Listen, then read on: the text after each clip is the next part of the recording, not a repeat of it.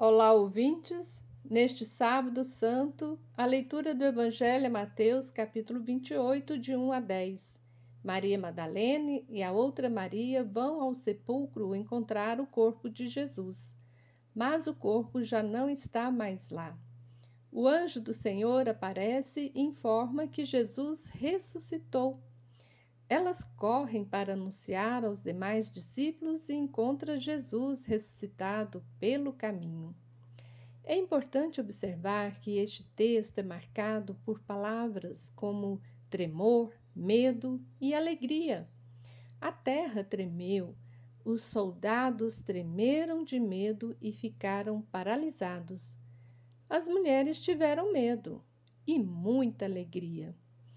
Estamos falando de um contexto político em que qualquer pessoa que colocasse em risco o poder do governo romano era açoitada e morta na cruz.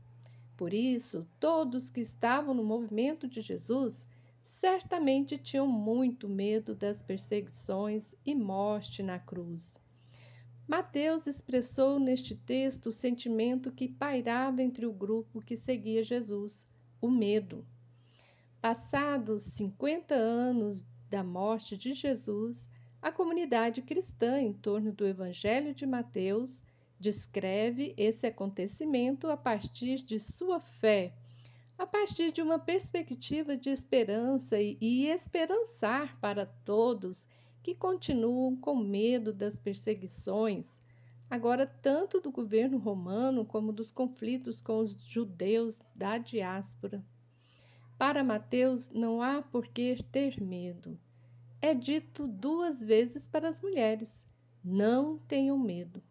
Quem foi que disse? Primeiro o anjo do Senhor, depois o próprio Jesus ressuscitado.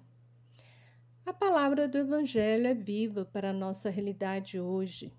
Quantas situações em nossas vidas que nos fazem paralisar, tremer de medo as violências, o desemprego, a falta de perspectiva de vida, a ameaça de não conseguir nada nem para a própria sobrevivência, ou seja, o medo da fome para aqueles que não têm e não sabem se vão poder comer hoje.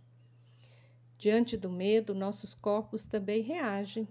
Muitas pessoas estão em pânico, estão paralisadas, em depressão e não sem razão.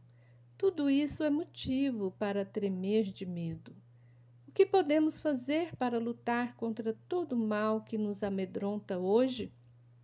O Evangelho nos ensina que a fé na ressurreição foi a válvula de escape da pressão que os primeiros cristãos tiveram para assim vencer o medo e seguir os ensinamentos de seu Mestre Jesus, ou seja, Devemos ser solidários com os outros, com as outras, ajudar quem mais necessita, ou seja, viver em comunhão.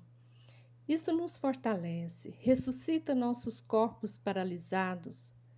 Hoje é dia de celebrarmos o sábado da Aleluia, que é a expectativa da vida, da ressurreição. Assim fizeram aquelas mulheres de fé. Elas não viram Jesus no sepulcro, mas recordaram de tudo o que ele havia dito e se alegraram e correram para anunciá-lo.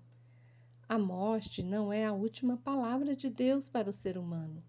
A última palavra é vida e vida em abundância. Feliz Páscoa para todos e todas. Você ouviu o comentário do Evangelho feito por Simone Furquim Guimarães, do Centro de Estudos Bíblicos do Planalto Central. Este é o podcast Naciana, do blog Coletivo Naciana.